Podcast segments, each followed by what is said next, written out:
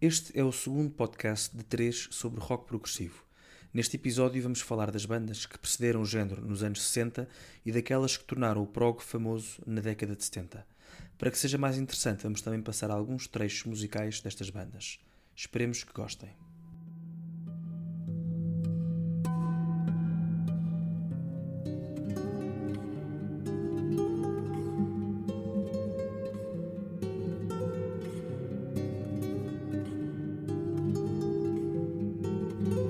Olá a todos e bem-vindos a mais um podcast Trivium, onde dois jovens falam sobre a sua procura por aquilo que é bom, belo e verdadeiro.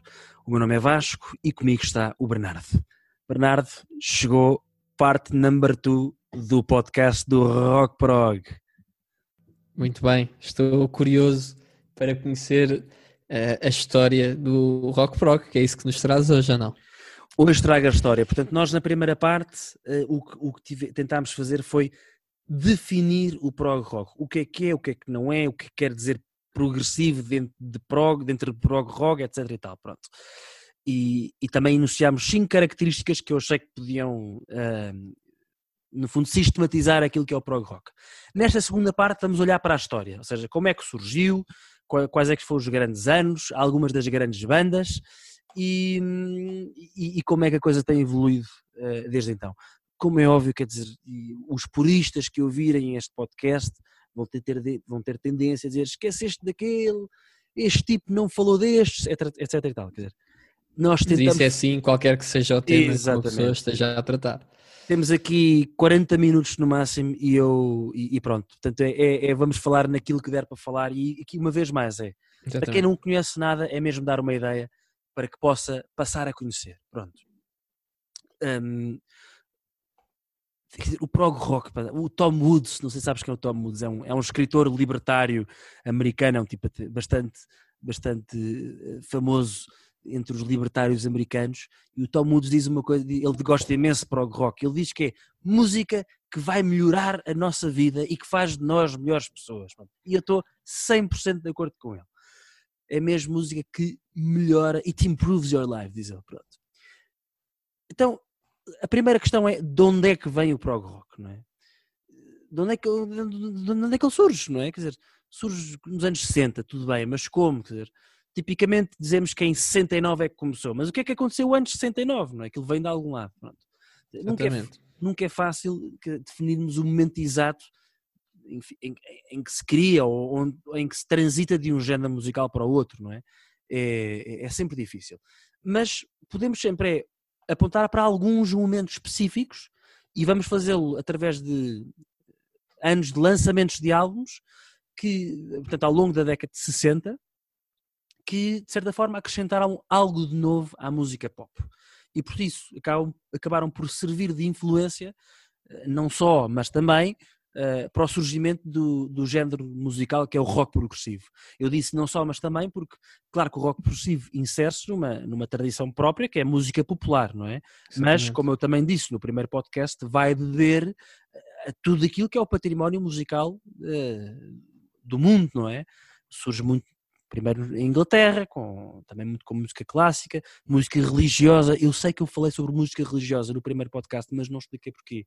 Porque muitos músicos de prog rock, em crianças, e aquilo surge muito em Inglaterra, faziam parte de coros pronto, da igreja anglicana, não é? De igrejas anglicanas. Sim. Portanto, eles também tinham muito essa, essa tradição religiosa. Pronto, vamos dar aqui alguns exemplos Vou dar eh, exemplos de álbuns, de bandas, e depois vamos passar trechos, coisas assim muito curtas, uh, também para que possam perceber uh, seja, qual foi, digamos, a novidade que, que estes álbuns trouxeram. Portanto, vamos para, para, para, início, vá, vamos olhar para o ano de 1966. Pronto. E em 66 há duas bandas e dois álbuns. A primeira banda são os Beach Boys. Eu vou falar disto um bocadinho rápido, também para não perdermos muito tempo.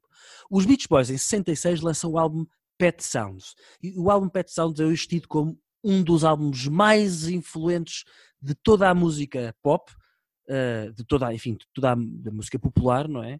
Um, influenciou não só a música pop, mas também influenciou, de certa forma, o rock progressivo. Porquê? Porque temos, uma vez mais, foi um, um, um, álbum que fugiu àquela lógica daquilo que eu tinha falado no primeiro podcast, que é o estrofe, refrão, estrofe, refrão, ponto, refrão, não? É? ou seja, a, a, a, estrutura das músicas não era essa, necessariamente, e incluía, por exemplo, arranjos de música clássica.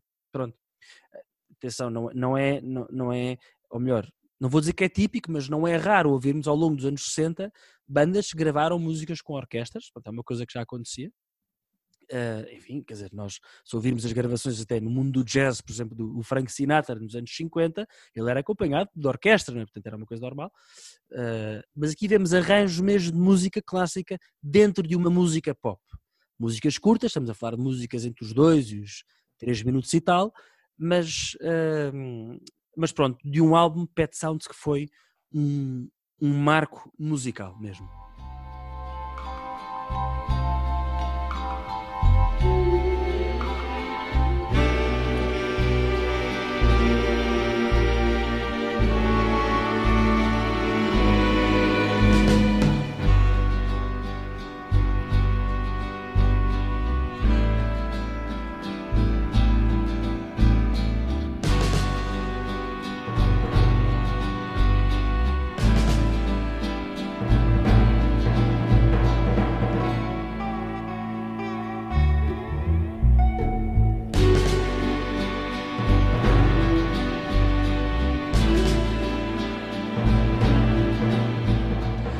Beach Boys também, eh, neste álbum também tiveram aqui técnicas de, de, gravação, eu aqui não sou mesmo cromo nenhum, mas técnicas de gravação e usaram instrumentos muito inovadoras na altura e, e também usaram instrumentos que eram muito pouco típicos. Pronto. O segundo álbum um, que eu quero falar de outra banda, porventura a banda mais conhecida da história, da história, The Beatles, não é? em 66 eles lançam o álbum Revolver, e o álbum Revolver marcou o início da fase psicadélica dos Beatles, não é? Que, obviamente, quer dizer, nós sabemos que nos anos 60 houve ali um, uma fase no final, na segunda metade, enfim, do psicadelismo, não é? Muito associado até ao consumo da, da droga do LSD, mas que, uh, o que é uma coisa que tu e o Bernardo condenamos, não é? Não, não, não, não, não abona muito a favor dos músicos, mas de facto, musicalmente, definiu um momento de exploração podemos falar dos limites da música. Nós falámos muito da palavra limites, não é? Portanto, explorou-se, ou seja, uma vez mais fugiu-se àquilo que era o convencional para, hum, enfim, para dar outras, eh, criar música com outras texturas, não é? Um, e o álbum Revolver dos Beatles tem isso, não é? Um, vamos ouvir aqui um trecho da, da última música do, do, do álbum, chamada Tomorrow Never Knows, que é uma, é uma música que eu considero que podia ter sido lançada amanhã, percebes? Pronto, Ou seja, é uma música ultra atual, uh, mas pronto, muito inovadora na altura. Vamos ouvir aqui um bocadinho.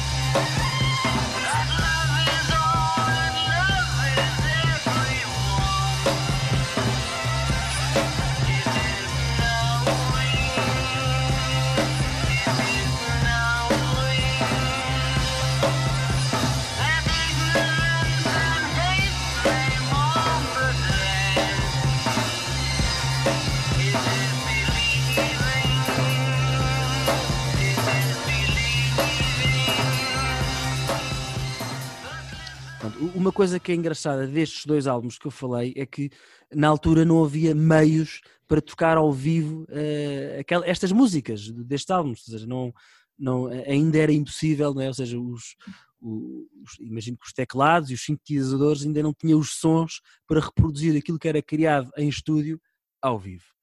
Em 67, no ano a seguir, há, tenho aqui quatro álbuns e, e, são os últimos quatro álbuns desta, no fundo, desta fase que eu, que foram importantíssimos para o, para o surgimento do prog. vamos começar já outra vez com os Beatles, não é?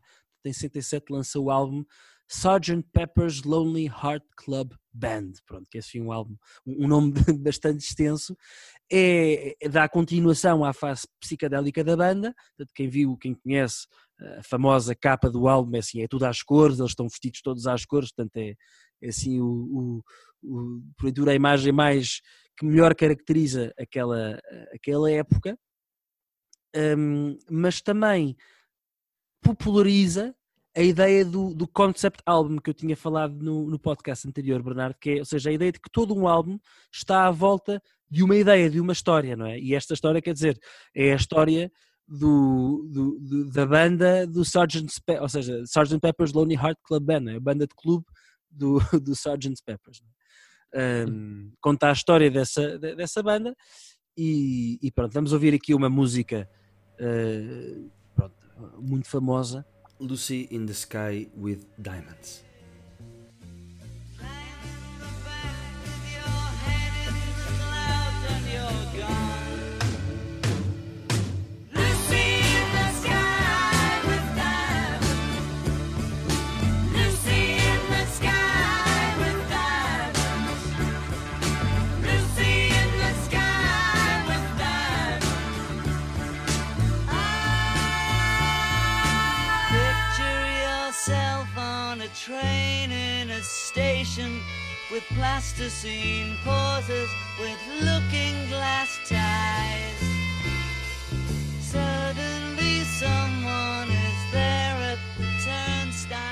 Próximo álbum que quero falar é o primeiro álbum dos Pink Floyd. Os Pink Floyd de facto começaram em 67. O primeiro álbum deles é desse ano.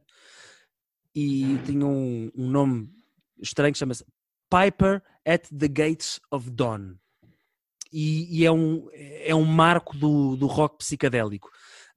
Os Pink Floyd, quer dizer, eh, na altura eram, eram, eram quatro músicos, portanto, o, três dos quais depois continuaram ao longo dos anos 70, e, e há um que é o Sid Barrett, era, coitado, já morreu, o Sid Barrett só esteve nos, só, só participou nos dois primeiros álbuns, ele, ele, ele claramente trazia esta, eh, este psicadelismo do absurdo. Pronto, vamos ouvir aqui uma música, acho que dá claramente a perceber o que é que era o rock psicadélico dos Pink Floyd no primeiro álbum e que teve muita influência também para aquilo que foi o, o surgimento do rock progressivo, sobretudo no, na, na, na, na sua vertente psicadélica. Vamos ouvir a música Astronomy the Mind.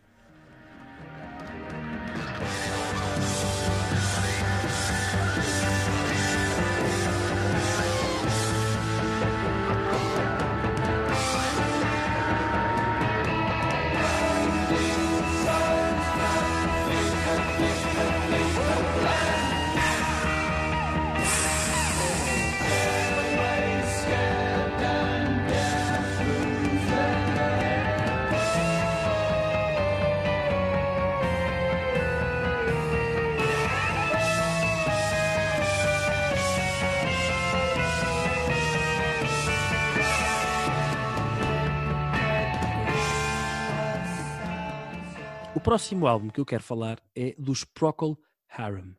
Pronto, é o primeiro álbum dos Procol Harum. Procol Harum, peço desculpa. Uh, uma coisa muito característica deste, deste álbum é, é, que tem uma forte presença do órgão. Não é exclusivo, né? é também é o, é o primeiro álbum, o primeiro álbum dos, da, da, banda The Doors, que é muito famosa, quer dizer, a música Light My Fire toda a gente conhece, um, é do mesmo ano, e, e eles também tinham muito órgão, não é? Do famoso organista Ray Manzarek, mas os Procol Harum no primeiro álbum também têm esta presença do, do, do órgão e, e, e, e, eles tinham uns meses antes lançado um single, enfim, uma música assim, isolada, não é? Que é a, a, música A Whiter Shade of Pale. Esta música Whiter, Whiter Shade of Pale ficou famosa porque há uma, há uma referência à, à área na corda de sol de Johann Sebastian Bach, não é? Um, quem, quem, talvez as pessoas conheçam melhor em inglês é Air in the G-string do, do Bach. Portanto, o, a parte inicial no órgão, e aliás, que ele chama o riff, não é? Portanto, o, o riff, não sei se sabes o que é, é um riff, um riff portanto, é, é, é uma, uma uma nota de guitarra? Uma, uma nota, sim, são um conjunto de notas, vá, se quiser, sim. uma passagem musical que se repete ao longo da música. Pronto, e o, podemos dizer que o riff de órgão desta música, Whiter Shade of Pale, dos Procol Harum, uh, faz referência a uma obra clássica, famosíssima, do Bach.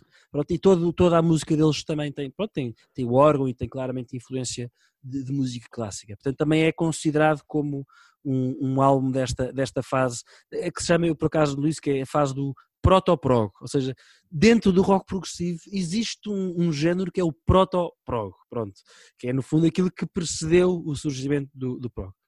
Um, vamos ouvir então um bocadinho desta The Whiter Shade of Pale, apesar de não ser do primeiro álbum, mas, mas faz todo sentido para perceberem o que é que eu, o que é que eu quero dizer.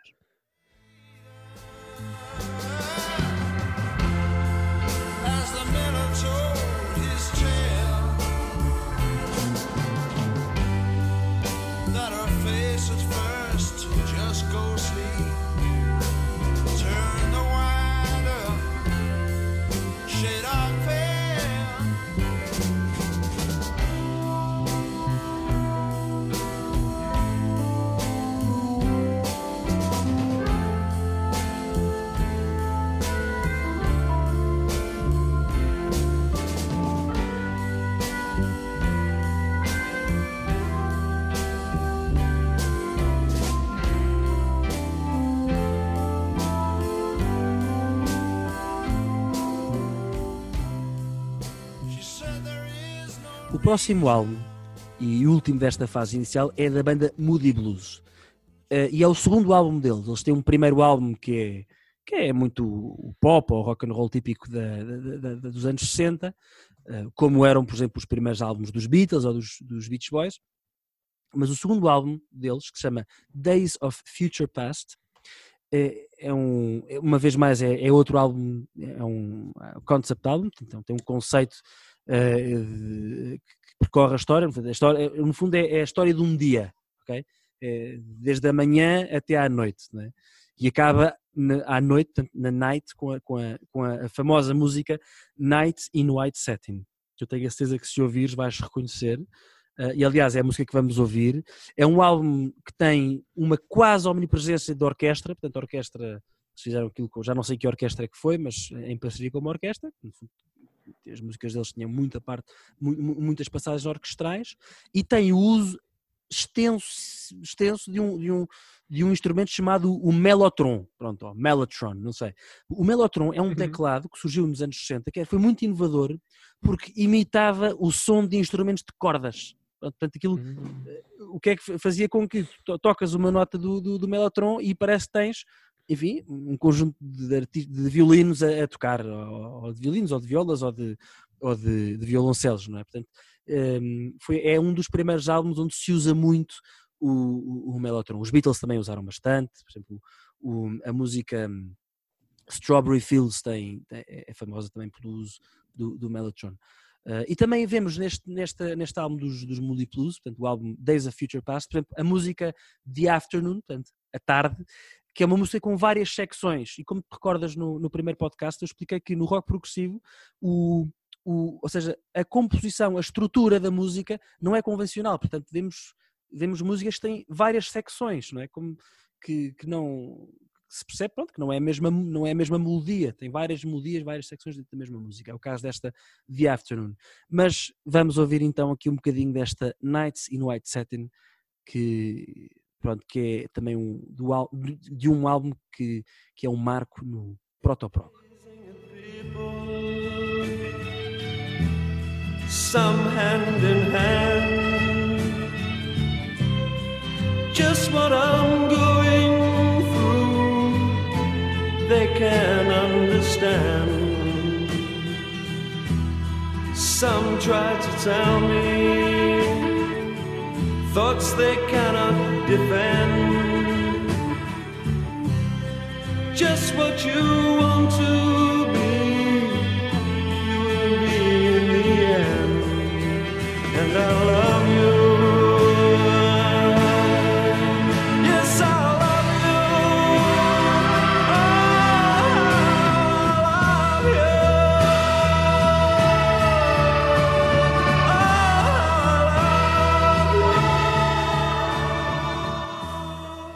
O Mellotron é, é também aquela. É, é que há assim um género de, de um. Te, algumas bandas, sei, os, os, próprios Rolling Stones acho que já utilizaram, é, que, que, utilizavam, por exemplo, um género, parece, parece um teclado, mas que eles penduram como se fosse uma guitarra, estás a perceber? Ah, eh, isso. E, e, isso. Sabes o que é que eu estou a falar? Sei perfeitamente, sei perfeitamente, sei perfeitamente. Epá, como é que isso se chama? Ah pá, é porque é assim. Hum, Guitar, guitar. Portanto, é, é, não é keyboard nem guitar, é guitar. Ah, guitar. guitar, ah, exatamente. Okay. Guitar. Sim, então, pá, é, é, é não, enfim, imagino depois mais à frente, eu enfim, devo admitir que não sou um cromo em, em história e em tipologias de teclados. Se calhar, ou provavelmente, haverá guitars que reproduzem os sons dos melotrons, ou reproduzem os sons que os melotrons reproduzem, pronto. Um, mas, mas pronto, quer dizer, mas o, há bandas que usam o, o artistas que usam a guitar. Uh, agora, quer dizer, quando eu falo, falas em guitar, eu lembro-me sempre de um artista de jazz que é o George Duke, aliás, do Jazz Fusion, que é uma vez mais é uma das ramificações, é a ramificação do jazz dentro do rock progressivo, e o George Duke usava muito essa guitarra e em bandas mais, mais recentes, por exemplo, de, uh, por exemplo do, do, prog metal, como os Dream Theater, o, também o teclista da banda, que é o Jordan Rudess, também usa muito uh, essa guitarra. Mas pronto, não é, não é necessariamente a mesma coisa. O Mellotron teria o aspecto de um, de um teclado normal, assim, tipo meio órgão, estás a ver? Ok, ok. E, pronto. Em relação a estes álbuns que eu falei, quer dizer, é, é, é, inegável que estes são alguns do que, do, dos que mais influenciaram o que veio a ser o rock progressivo. E é muito interessante, uma das coisas que eu comuns a estes álbuns é, é quase a ausência de influência dos blues. Portanto, há muito pouca influência de blues nestes álbuns. Um, e, e, outra vez, e outra coisa que é, à exceção dos Beach Boys, Beach Boys, são todas bandas inglesas, não é? Aquilo que eu falei no. São duas coisas que eu te disse no podcast passado, não é? Que isto é um movimento que é essencialmente britânico, uh, europeu e sobretudo britânico, e, e, que foge muito à herança americana dos blues. Um, não há, no entanto, nenhum, nenhum destes álbuns se pode se considera que seja do princípio ao fim algo prog rock. Ou seja, uns é assim mais uh, pop psicadélico, rock psicadélico, outros é mais pop com orquestra ou rock com orquestra, mas não há nenhum que se possa dizer assim que seja prog rock do princípio ao fim. Pronto. Desta fase dos anos 60, portanto, fase proto-prog, quer dizer, há muitas outras bandas, como por exemplo os The Mothers of Invention, que era a banda do Frank Zappa, eh, que é assim um artista muito maluco e, e, é, e, nos anos 60 era sobretudo um, um artista de música mais psicadélica e, e não diria de contestação política, mas de gozo político, que é, que é uma coisa engraçada. Havia os The, The Nice, os Yardbirds, os próprios Doors, os Deep Purple também, nos primeiros álbuns deles, os da Who, nos álbuns já mais para fim do, para, no fim do século LX. São, são, são tudo bandas que contribuíram para o desenvolvimento do prog, mas nenhum, nenhum deles se pode considerar que fosse prog do princípio ao fim. O prog, aquilo que se, que se atribui como o nascimento do prog foi em, 19, em outubro de 1969, um, foi em outubro de 1969 que surgiu. No dia 10 de outubro de 1969, a banda King Crimson lançava o álbum In the Court of the Crimson King. In the Court of the Crimson King, cuja capa do álbum tinha a pintura do rosto de um homem esquizofrénico em pleno momento de crise. Foi assim uma coisa, logo pela capa do álbum, era uma coisa que, que, que impressionava. É outra coisa que, que, é característica, então podes adicionar as suas características é as capas do episódio passado, é as capas dos álbuns é verdade. serem Eu, por acaso não, não... chocantes. É verdade, é verdade, é verdade. Podia ser uma sexta característica, Bernardo. Tens toda a razão. Podia mesmo. Não, mas estou a dizer com, com toda a seriedade. Podia mesmo ser uma sexta característica, porque toda a questão, ou seja, é, como aquilo é o convite, não é? Para entrares numa história, não é? A própria capa do álbum já, já iniciava esse convite, não é? Antes sequer de ouvires a música, já havia as capas ultra vistosas. Pronto. Uh, haverá certamente um podcast para falar sobre as capas de álbuns de rock prog. mais um. mais um. Só nestes dois episódios já foram mais podcasts do que imagino em outros 10 podcasts juntos. Um, mas pronto, este álbum, In the Court of the Crimson King, de 69, é, ainda hoje é tido como o derradeiro exemplo para se definir o que é que é rock progressivo. Se eu quisesse, se eu quisesse resumir vai, estes dois estes dois podcasts a dois minutos, dizia vão ouvir o álbum In the Court of the Crimson King. Arriscava-me a que quase ninguém gostasse, ou, ou melhor, pelo menos que à primeira quase ninguém gostasse. Uh, mas pronto, é o que é. É um álbum onde as influências do jazz e da música, música sinfónica um, ehm, tocadas numa banda que tem bateria, baixo, guitarra e teclado, e, e, muito melotron dentro do, dentro do teclado, e depois também com instrumentos de sopro, como a flauta e o saxofone, quer dizer, nisto tudo tens o jazz, tens o sinfónico, um, quer dizer, e, e, e vês que é claramente um álbum que é influenciado por aquilo que veio antes, mas ainda assim é totalmente novo e diferente. E agora sim, do princípio ao fim, é um álbum que é inegavelmente de prog rock. Ou seja, não há, aí não se põe em questão. Pronto. E, e acho, acho não, costuma-se dizer que este foi o primeiro álbum que foi do princípio ao fim prog rock. Pronto. E tens presente todas as características, para além da capa, que é a sexta característica, tens o virtuosismo dos músicos, tens tempo e espaço para os instrumentais, tens uh, partes de músicas ultra complexas, também tens partes assim mais meditativas e de dimensão épica. Um, não há uma música que obedeça ao, ao convencionalismo da, da, música pop.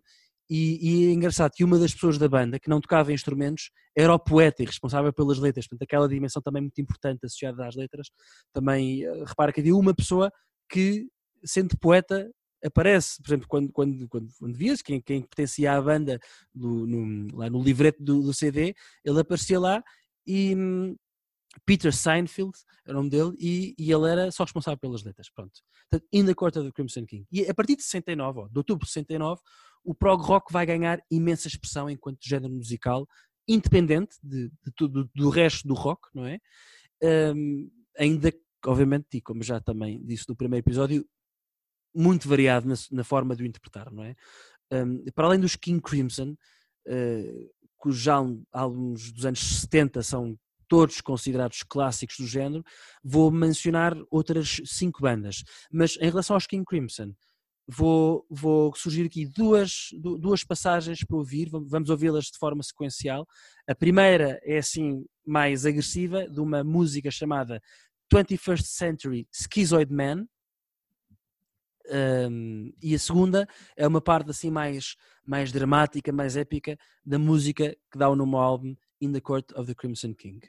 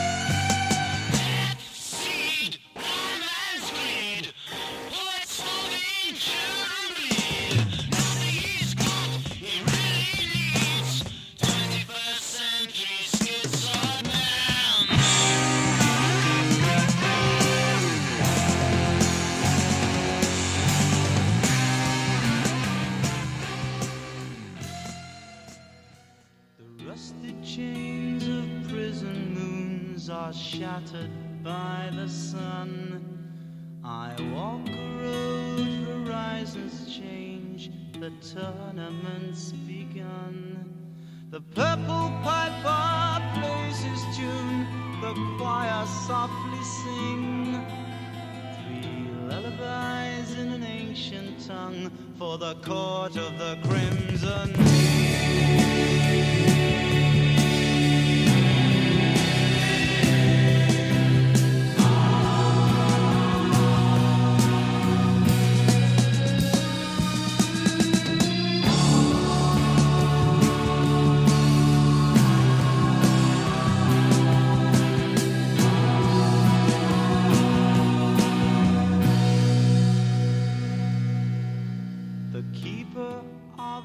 Vamos então agora falar outras, das outras cinco bandas que são a par dos. A par não, a par não há de ser, mas que juntamente com os King, Crim, King Crimson são tipicamente um, associadas às, às seis grandes bandas do rock prog. Pronto.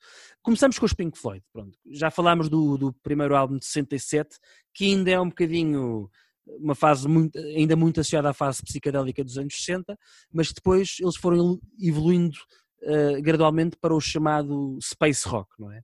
Que é um, um estilo onde o virtuosismo não tem tanta relevância, pronto, mas onde, por exemplo, o espaço que é dado a instrumentais uh, é, é, é, muito típico e instrumentais muito compridos e com sonoridades muito hipnóticas também. Daí a ideia de space rock, seja, estamos no espaço, assim, muita, muita coisa muito repetida, mas, mas atenção, muito giro, eu gosto, gosto, gosto imenso. Eu gosto imenso da fase dos anos 70 dos Pink Floyd, acho que é, é, é mesmo espetacular. Uma das coisas, eu, eu, eu, no primeiro, na primeira fase, eu, no primeiro podcast, eu dizia muito que atenção que o Pro Rock não é mainstream, mas há exceções, há exceções.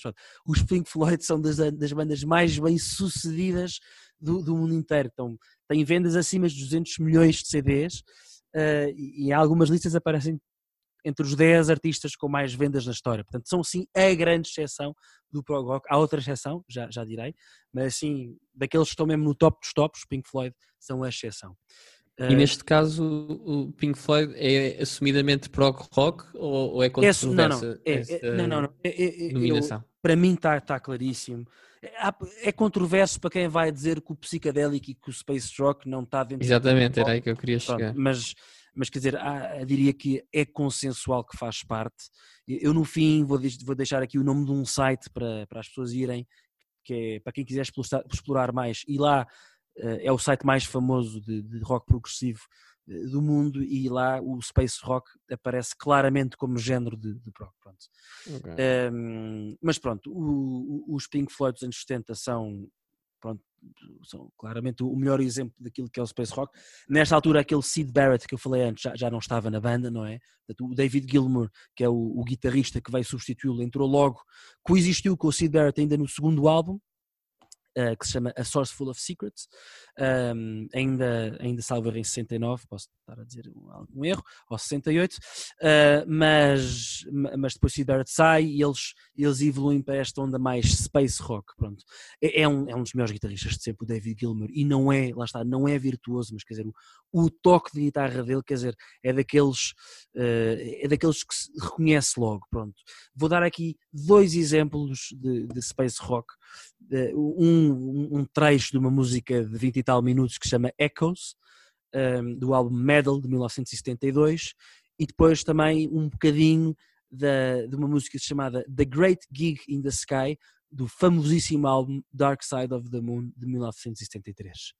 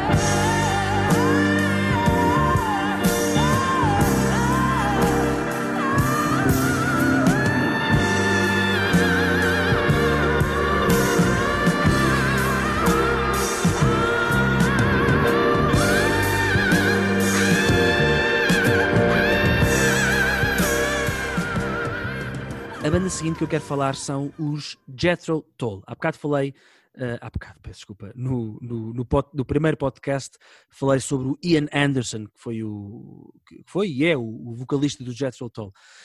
É uma banda que o primeiro álbum deles foi em 68, mas era um álbum foi completamente blues. Portanto, é uma banda inglesa a tocar blues, como acontecia em muitas outras bandas inglesas. Mas que, a partir de 69, no seu segundo álbum, e depois cada vez mais, foi envergando naquilo que se veio chamar o prog folk. Portanto, eh, é uma música com forte componente acústica e, e os instrumentos podemos chamar mais folk, como por exemplo guitarras acústicas, a flauta, o bandolim, o violino. Um, por exemplo, o Ian Anderson é um excelente flautista, toca muito bem flauta. E, e muitas vezes, sendo folk, também aproxima-se muitas vezes de sonoridades medievais, por exemplo. Uh, tipo, música de, de, de, trovadores, por exemplo. Pronto, os Jethro Tull são assim a, a, banda de prog folk mais, mais famosa. Uh, pronto, este Ian Anderson tem um sentido de humor muito engraçado. Vamos ter que falar sobre o Jethro Tull num podcast à parte, mas sugiro aqui ouvir um bocadinho da música Aqualong, do álbum que tem o mesmo nome, o álbum Aqualung de 1971, e a música Velvet Green do álbum Songs from the Wood de 1977. Da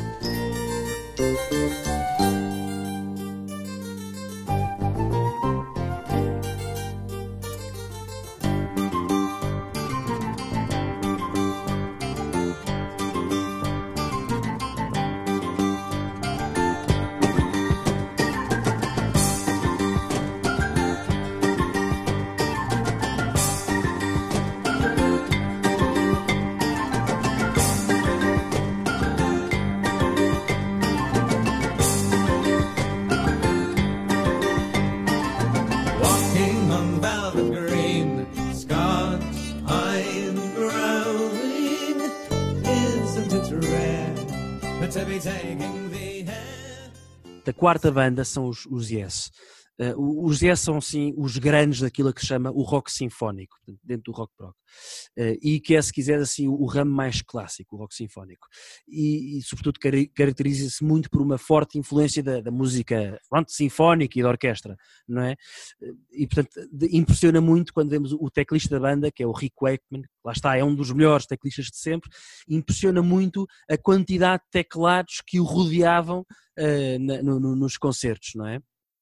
Um, o, o, e, e, pronto, e ele era o responsável por trazer esta dimensão orquestral à, à, à música, pronto.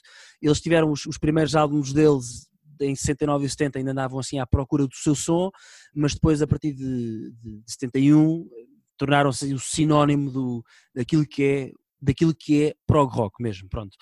Um, Vou-vos vou dar aqui um, um, um, exemplo de uma música do álbum Close to the Edge, de 1972. A música se chama-se And You and I, e é uma música que de facto proporcionou momentos, proporciona momentos de extra, extraordinária beleza. E ainda um bocado da música Heart of the Sunrise, do álbum Fragile, de 1971.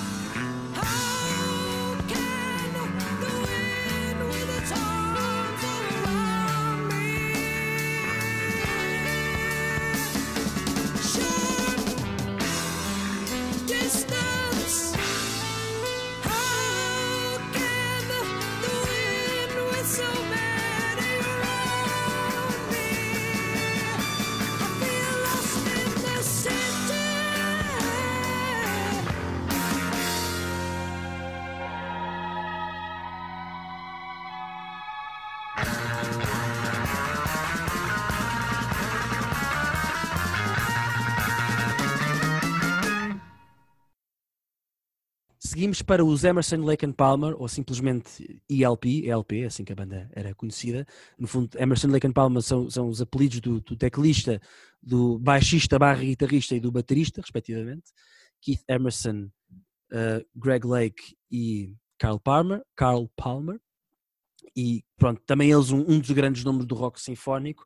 Um, eles têm a característica de não, não ter guitarra, ou seja, o baixista também era guitarrista, mas só que a guitarra não tem um peso tão grande na música, o que tem, onde há maior peso é o teclado. o Keith Emerson é, é tido quase sempre como o melhor teclista de todos os tempos. Um, e pronto, e depois ele, ele, associava aquilo que eu falei da extravagância do rock prog, um, ele associava às performances dele, quer dizer, facas nas teclas do teclado, era assim uma, uma coisa assim muito extravagante. E se calhar dentro do, do, do, do grande do, do grande do prog, um, eles, eles talvez sejam que tivessem a atitude mais rock and roll, assim, mais, mais maluca, pronto. Um, Vou-vos mostrar aqui uma, uma passagem do, do álbum de Trilogy, de 1972, a música chama-se Trilogy, e vamos ver como é, como é que eles passam de uma parte calminha para uma parte bastante mexida. E depois também vamos ouvir um bocado de um solo de Moog, Moog é um teclado muito famoso e muito usado no prog, eh, da música Lucky Man.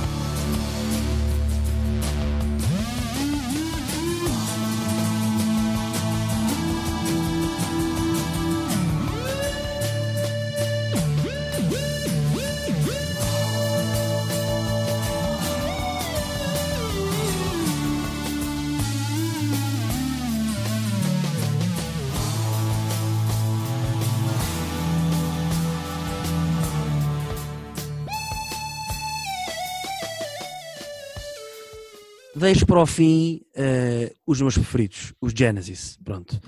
Uh, e volto à história com que comecei o primeiro podcast. De alguns em 2004, numa altura em que eu estava vidrado no hard rock dos Deep Purple, dos Led Zeppelin e dos Black Sabbath, o meu professor de guitarra convenceu-me a comprar um álbum dos Genesis. Pronto. Eu já conhecia os Genesis, o meu pai ouvia Genesis, mas ouvia uh, assim aquilo que é a fase mais famosa um, da, da, da, carreira deles, que foram os anos 80, estavam carregados de, de, de, hits, não é? Portanto, Invisible Touch, Land of Confusion, Hold On My Heart, são tudo músicas que quase toda a gente conhece. Mas, ah, e obviamente, e os Genesis com a voz do Phil Collins, não é? Que era aquilo que era famoso nos, nos anos 80. Mas mal sabia eu que, após um primeiro álbum que foi manifestamente fraco em, em 69, os Genesis tinham estado na linha da frente do prog rock na sua vertente sinfónica durante os anos 70 e que Phil Collins era o seu incrivelmente talentoso baterista, que eu não sabia na altura, não é? E ele era acompanhado por outros excelentes músicos e eram liderados pela voz de Peter Gabriel.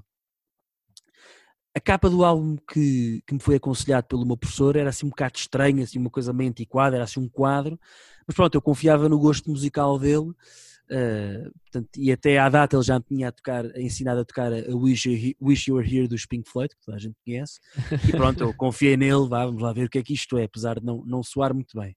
O álbum chamava-se Selling England by the Pound, e desde então a minha vida nunca mais foi a mesma. Desde a primeira música que ouvi desse álbum, de 73, uh, vamos ouvir um bocadinho da música Dancing with the Moonlit Night, só um bocadinho, e depois também, para perceberem o que é que significa Mellotron, vamos ouvir o princípio da música Watcher of the Skies, do álbum Foxtrot de 72. Bernardo,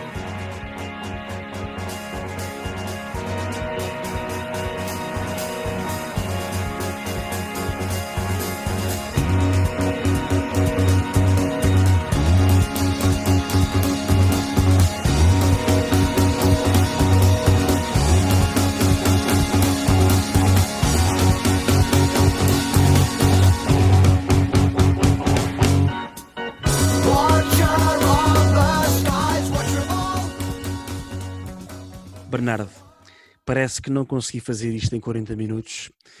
Os ouvintes já não confiam em mim e mal começamos isto. Mas vamos mesmo ter, ter, ter, ter, que fazer uma, uma parte 3. Um, e pronto, é o que é. Na parte 3 vamos falar muito brevemente de outras bandas, explicar o que é que aconteceu depois destas bandas de prog e, e pronto. Não estragues agora, fala-se do resto da história, eventualmente de Portugal, mas não vamos dizer tudo que é para, para os ouvintes ainda querem ouvir a parte 3. Mas Exatamente. queria só notar aqui a tua nota de tristeza ao dizer: epá, vamos ter de fazer uma parte 3. Vai ter que ser. Estás muito aborrecido pá. com essa possibilidade.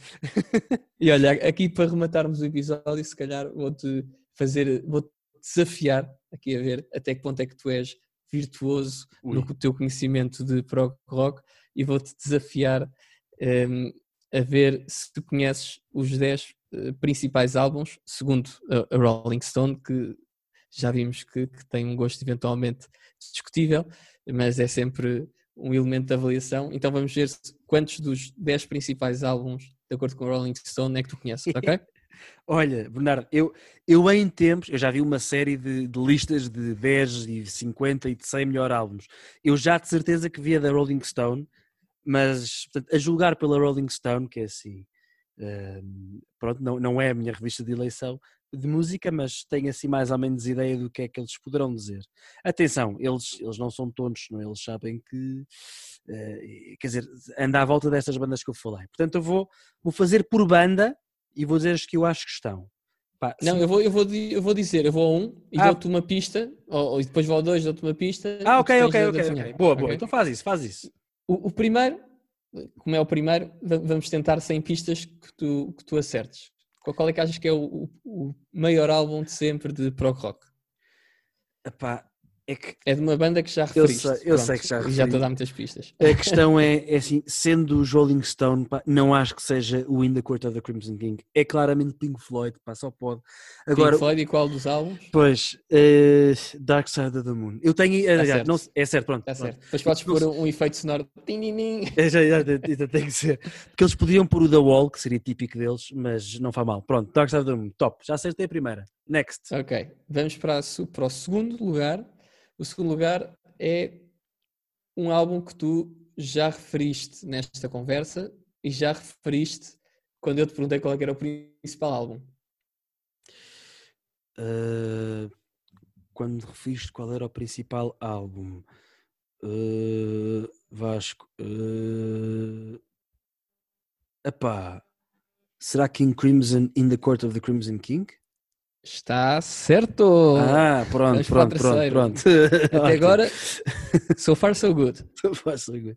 Vamos ver se estou aqui no terceiro uh, ainda consegues manter. Se vacila ou não. manter os dois em dois. Vamos, vamos ver se consegues ir para os três em três. Bora. Então, o terceiro álbum é um álbum de 1981. Ok. Ou seja, já é de uma época tardia, já é pós aqueles exemplos que tu deste. Sim, exatamente. E é da banda Rush. Moving Pictures. Está certo. É verdade. E, e, a capa do álbum, estou aqui a ver, é, é, é, é exatamente Moving é, Pictures. É, as pessoas a, a, transportar quadros, é verdade. Os quadros, Rush são outros. Exatamente. Os Rush é, é, é, quase, é quase pecado não falar dos Rush assim, entre, no, no, no, grupo das bandas mais conhecidas. Mas como, como eu me restringi ali aos primeiros anos da década de 70, os Rush só apareceram uh, assim em grande a partir, a partir de 76 ou 77. Next. Ok, vamos para o quarto. O Força. quarto é de é de uma banda que já referimos aqui. Que eu não podia deixar de nesta, nesta lista. Sim. Nesta lista do, dos principais álbuns segundo a Rolling Stone. Sim. E, e é um álbum de 75. Uh, Wish You Were Here, Pink Floyd. Está certo? Pois, fácil. 75. Vamos para, vamos para o quinto. Sim. Isto aqui com os anos tu, tu consegues acertar com facilidade. O quinto é de uma banda que tu referiste nos teus exemplos, Sim. que ainda não falámos aqui na lista, é a primeira vez que aparece na lista. E o nome da banda é uma afirmação positiva. um, epá, ou é o Fragile ou é o Close to the Edge, mas eu vou apostar no Close to the Edge do Yes. E okay. a resposta está correta. É, Close to the Edge. Yes. Boa. Agora, o sexto é, é, demasiado fácil. Eu vou só dizer que é um álbum de 1963 e vamos passar para o sétimo. 1973. Selling in by the Pound. Está certo. E yes. já viu o que é que tu querias dizer com o, a, a, capa. a capa estranha, exatamente. É um quadro bonito. Vamos para o sétimo. Força. É a primeira vez que falamos desta banda aqui neste top 10 e é um álbum de 1972 é uma banda que tu já falaste na, nestes exemplos que tu deste. Os exemplos que dei, ok. Portanto, ficas a Bleak Jethro Tull. Está certo. Pois. Epá, isto aqui, ou sou eu que dou pistas muito boas, ou, ou és tu que de facto és virtuoso? Não, ouve lá, sou os top 10. não, não, há, não há como fugir. Pá. Vamos para o número 8. E o número 8 é de 73, um ano forte do Pro Rock, como já se viu. Sim. E é de uma banda que ou eu estava distraído ou tu ainda não referiste. Ui, ui. Agora é que me apanhaste. O título uh, refere-se a uma realidade futura. Futura, 73. Opa! Ai ai. Uh, utopia, utopia. Não. Um, Epá, olha, vou agora também não, pá, não ficamos aqui eternamente. Uh, deixa, Mirage, não, não é Mirage. Mirage não. dos Camel não há de ser. A Crime of the Century. Errado. Ah. Esta aqui perdeste. Estavas com um bom track record, 7 em 7. Mas Qual agora é o... o álbum é. Como é que é Future capa? Day é azul. Azul? Future Day quê? Future Days dos Ken. Ah, os Ken, pronto. Pronto. Olha, é, é, é, é uma banda que eu não conheço tão bem. Pronto, os Ken. Do, do, do, género krautrock, que é um dos géneros que eu menos conheço do prog. Mas, mas tudo bem, pronto. Mas conheces conceptualmente. Damos agora para o 9. O 9 é da tua banda favorita. Ahá, Foxtrot. Não, The Lamb Lies Down on Broadway. Exatamente. E a capa é engraçada, a capa está bem feita. É verdade. É um, e depois, é um concept album. Diz. E aqui no 10 é, é, uma banda que já referimos e é um álbum de, que já referimos nesta lista de top 10 e é um álbum de 1971. Já referimos 71. Um, É pá, Aqualung do Jethro Tull? Não. Ah. É o Fragile. Fragile dos Yes. É pá, pois. Bem apanhado, bem apanhado. Pronto, olha, 8 em 10, não está mal, não está mal. Não está mal. 80% tiveste 16. Pronto, é pá, dá para passar. Dá para passar. Pronto. Olha. Uh, Mas também pronto, é, é, da forma que os nossos ouvintes sabem que isto aqui não estava combinado. Não estava todo, pá, e, e, e eu lá, isso é da Rolling Stones, é dos maus. No próximo, na parte 3, tens que fazer aí, tens que arranjar um outro, um outro top 10. Está combinado. E pronto, olha, este foi mais um podcast Trivium. Não se esqueçam de colocar like e subscrever e partilhar o nosso podcast. Tem também os links para as nossas redes sociais na descrição do vídeo. Mas acima de tudo, que as vossas vidas sejam uma procura por aquilo que é bom, belo e verdadeiro. Até à próxima. Um abraço.